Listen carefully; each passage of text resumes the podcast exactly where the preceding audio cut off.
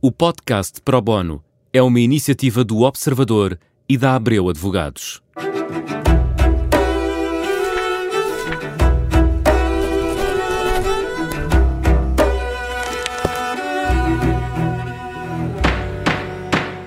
Bem-vindos ao Pro Bono, um programa em que procuramos responder a dúvidas uh, jurídicas. E hoje, neste episódio, uh, vamos falar com a Ana Rita Duarte Campos, que é sócia da Abreu Advogados, sobre sobre o combate à corrupção em Portugal, que é um, enfim, um tema que daria pano para mangas, eh, mas sobretudo eh, para o diploma que eh, criou o regime de prevenção da corrupção, lei que entrou em vigor ainda esta terça-feira, depois de sucessivos adiamentos. Vamos começar por aí, Ana Rita.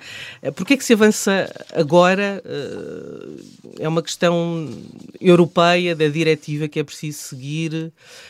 Eu diria, boa tarde antes de mais, eu diria que eh, a pressão europeia que nós tínhamos nesta matéria tinha sobretudo que ver com a questão da proteção dos denunciantes, e que falaremos eh, daqui a bocadinho. Do ponto de vista da, da, da prevenção da corrupção, aquilo que eh, foi o gatilho para esta, esta lei que entrou ontem em vigor foi uh, a Estratégia Nacional de Combate à Corrupção, que foi uma luta no sentido próprio uh, da antiga Ministra da Justiça, da doutora Francisca Van Dunem, em que pela primeira vez que eu tenho, que eu tenho a memória uh, se assistiu um, a uma discussão aberta na sociedade portuguesa, envolvendo não apenas pessoas com profissões forenses, incluindo os advogados, mas também e sobretudo pessoas ligadas à academia, na tentativa de criarmos uma lei que desse resposta, por um lado, a uma percepção, uh, que enfim, é, é, uma percepção que eu acho que tem algum uh, fundo de verdade. Eu também não acredito que Portugal seja o país mais corrupto do mundo. Acho que é tão corrupto quanto outros países muito mais evoluídos, onde há grandes escândalos de corrupção, como é o caso, por exemplo, de Inglaterra, mas em que há a particularidade de haver outro tipo de mecanismos para combater a corrupção. E, portanto, nesse sentido, eu, eu entendo que teve muito que ver com uh, os rankings que foram publicados pela OCDE, teve muito que ver com é inevitável que não tenha tido que ver com alguns processos judiciais que foram enchendo com o ambiente uh, nacional. Exatamente. E, portanto, uh, com, uh, correspondendo isso ou não à verdade, com alguma percepção na opinião pública de que há, há uma grande impunidade no que diz respeito à corrupção. Eu como não temos, concordo com, com como essa temos pouco tempo, uh, vamos passar para o que é que isto significa para as empresas. Exatamente. Bruno. Qual é, qual é o significado para, para as empresas? E quais os, os procedimentos que devem ser adotados? Muito bem. Bom, eh, a grande novidade desta, desta lei, quando entrou em vigor, eh, traduz-se na eh, necessidade, por parte de todas as empresas com mais de 50 trabalhadores, de adotarem um plano de prevenção de riscos relacionados com a corrupção e com aquilo que a lei qualifica como infrações conexas, Portanto, crimes de todas as PMEs... negócios, todas as PMEs estão abrangidas, setor público e privado. Depois há alguns ajustes uh, na lei no que diz respeito à dimensão das empresas e, e, por exemplo, à possibilidade de partilha de recursos ou de externalização ou de, de, de contratação de serviços uh, de software que permitam um, ajudar a implementar os canais de denúncia que também são obrigatórios. obrigatórios canais de denúncia online? Online e internos. E, portanto, isto significa o quê? Significa que um, a ideia é colocar uh, as empresas a prevenir, dentro dos seus próprios muros, os fenómenos relacionados com a corrupção, envolvendo não apenas os seus funcionários e colaboradores, mas igualmente todos os contratantes, portanto, todas as pessoas que de fora da organização, que interajam com ela juridicamente, Por exemplo, fornecedores, uh, secções de compras, perceber se porque é que se escolhe aquele fornecedor, se há alguma vantagem que aquele fornecedor está a, a, a atribuir as, à funcionária. As dúvidas ou as suspeitas dos funcionários, por exemplo, servem para esse canal de denúncia? Sim, Sim, portanto, aquilo que a lei diz, e portanto, isto já uh, a, lei, a lei da proteção de denunciantes, e portanto há aqui um, há aqui um, um, um cruzamento. Um, cruzamento, porquê? Porque a lei da prevenção da corrupção tem um canal de, de, de, denúncias previsto obrigatório que é regido pelas, pela, pelas normas que se aplicam à proteção de denunciantes e, portanto, o canal é interno e, portanto, há uh, um canal autónomo que tem de, tem de ser protegido do ponto de vista da informação. Uh, é possível que a pessoa que denuncie uh, queira exercer o direito ao anonimato e, portanto, há aqui um, um grande, para responder à pergunta do, do uhum. Bruno, há aqui um grande esforço, desde logo financeiro, que uh, grande parte das empresas em Portugal vão, empresas e não só, estamos a falar de organizações jurídicas. Mas financeira em que sentido? De, de, necessidade de contratar pessoas que fiquem alocadas ao compliance em geral e ao canal de denúncia. E, portanto, estas pessoas têm de ser pessoas com sensibilidade jurídica, eu diria, no mínimo, para desde logo para distinguir o trigo do joio, perceber que perguntas têm de fazer ao denunciante, o que é que têm de pedir em termos de documentação, se a denúncia é fundada, se há indícios de má-fé, etc, etc, etc. Uh, porque depois também há um conjunto de obrigações que se criam para as empresas a partir do momento em que entra uma denúncia no canal interno e, portanto, há aqui, se quiserem, uma criação de um, um, uma, autêntica unidade de investigação interna dentro das próprias empresas. E, e, portanto, isso tem de ser, esses procedimentos têm de ser adotados eh, dentro de um determinado prazo. Uh, sim, após a entrada uh, em vigor. Sim, e portanto nós, uh, a, lei, a lei está em vigor, salvo no que diz respeito às sanções aplicáveis em resultado da sua violação. Ou seja, o que é que isto quer dizer? Quer dizer que quem não adaptar nos próximos seis meses não tem contraordenação. Uhum. Quem deixar passar o prazo de seis meses vai ter contraordenação. E, portanto, contraordenação, é, é um só por não ter o sistema. Só por não ter o sistema. E, e, é- portanto, é, e é, um prazo uh, adequado para... Aceitável, não é? Olha, eu, eu acho que... Eu desejava muito que, como cidadã, sobretudo, que o mesmo cuidado que foi, que foi tido, uh, e se bem que a lei da prevenção da corrupção, como é natural, não tenha acolhido todas as, as, recomendações, todos os contributos que foram dados, e eu estou à vontade para falar disso, também participei nesse esforço que a sociedade civil fez para se colocar de acordo relativamente àquilo que devia ser o combate à corrupção.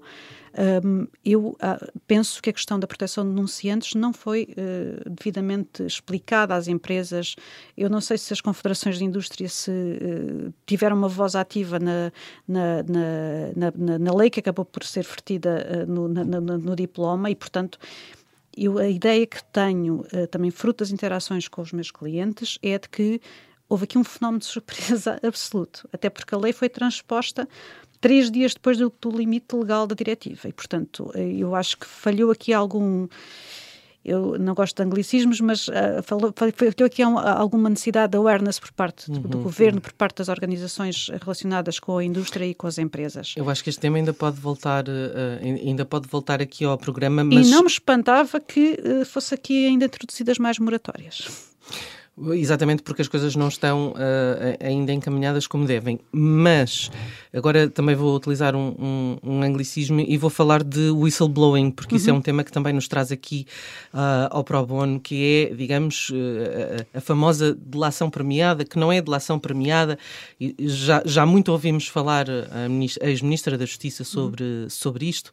Não é igual àquilo que acontece no Brasil pode chamar-se genericamente direito premial, uh, por exemplo, não é? Sim, no Ou sentido que colaboração... tem, tem, uma vantagem associada a uma uhum. colaboração com a investigação.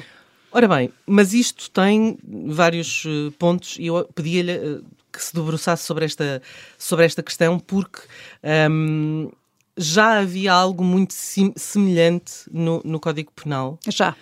E o que é que isto traz de novo? Traz de novo uh, a supressão do prazo dos 30 dias depois da ocorrência do facto. E o facto qual era? Era o, um, ehm, o oferecimento ou a promessa de vantagem em troca de uma determinada atuação.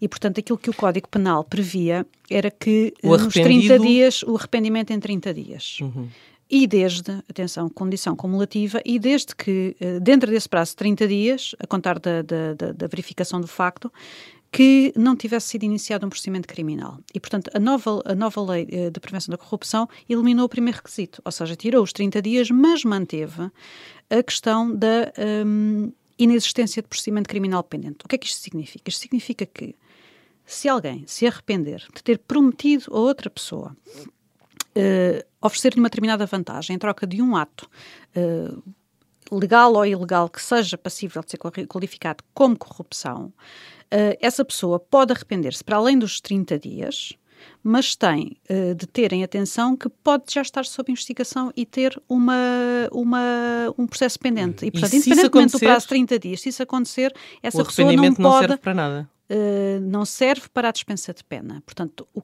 depois ainda há aqui outra janela que se abre. Isso, é... desculpe, isso será para uh, separar entre denunciantes de arrependidos propriamente ditos, ou, ou seja, uma pessoa que uh, sim, cometeu, sim, sim. cometeu um, um, um, crime, prevaricou... Materialmente é um arrependimento, sim. Hum.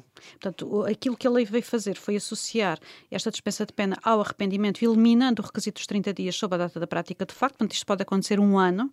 O critério é não haver processo pendente, portanto, criar aqui também uma margem de incerteza relativamente à pessoa que pode fazer isso, porque a pessoa pode já estar sob investigação e não saber. E, portanto, pode, pode já ser avisado de uma investigação criminal. Imaginem que há uma escuta, em que há uma escuta fortuita, em que aquela pessoa, em que é se apanhada. menciona, é apanhada, pode ser outro processo, essa escuta pode ser usada para disputar outro processo e, portanto, Nesse sentido, não há grande controle. Eu tenho muitas dúvidas eh, da, da eficácia relativamente a esta questão do, do, conhecimento ou não, ou da existência ou não, assim dizendo, é melhor, Eu não sei de, se, um processo pendente. Não, não é? sei se posso dizer que isto é uma forma do, de, de, do Ministério Público uh, fazer com que uh, o, a investigação comece antes de começar. Uh, porque se a pessoa com receio de já estar de alguma forma a ser escutada, por exemplo, não é? Se tiver esse receio, vai automaticamente uh, ao Ministério Público com mais rapidez dizer atenção, atenção, eu estou arrependida uh, por isto ou por aquilo. Sim, é, é, necessário que a pessoa esteja arrependida que tenha feito alguma coisa, ou seja, tem de repudiar a vantagem se a tiver aceito, tem de a retirar se a tiver oferecido, etc, etc.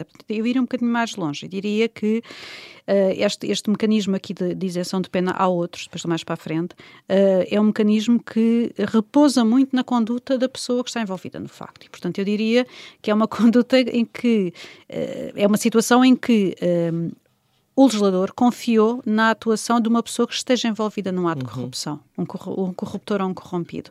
E, portanto, que conta para o uh, despoltar da investigação e do processo com o arrependimento de alguém. E é um arrependimento que, em termos técnicos, seria um arrependimento ativo, neste sentido, porque pressupõe que essa pessoa faça alguma coisa para apagar o ato pretérito que uhum. cometeu, ou, ou tendo-se comprometido a, a, praticar um determinado ato, ou oferecido dinheiro, ou prometido não sei o quê. E, portanto, nesse sentido, eu acho que, uh, e nós temos afloramentos desta, desta mentalidade e desta forma de ver as coisas, por exemplo, na lei da prevenção do branqueamento, uh, em que se uh, delega, de certa forma, entre muitas aspas, um, o papel da investigação criminal e, da, e, da, e do início uhum. da, da, da investigação criminal às pessoas que estão, estão implicadas na prática das infrações. Ana Rita, só mesmo para terminar, uh, podem aumentar as denúncias no Ministério Público? O que é que lhe parece?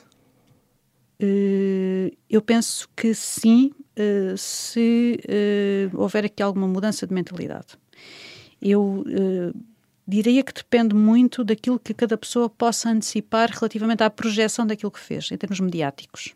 Percebe? Porque um, os processos que não são, enfim, não são, não são sintomáticos daquilo que se passa no sistema de justiça, os processos mediáticos são aqueles que as pessoas mais conhecem e, portanto, se a pessoa tiver uh, a consciência de que pode ser exposta publicamente, portanto, se estivermos sobretudo a falar de corrupção do setor público, eu acho que aí sim, no âmbito da corrupção do setor privado, eu acho que as pessoas vão resolver as coisas de outra maneira. Uhum. Ana Rita Duarte Campos, muito obrigada. Uh, ficou, ainda fico, uh, tínhamos uh, mais para dizer sobre Fica o tema. Para Fica para a próxima. O Pro Bono também volta na próxima quarta-feira, na próxima quinta-feira, à mesma hora, com mais um tema. Estamos sempre disponíveis, claro, em podcast. Até para a semana.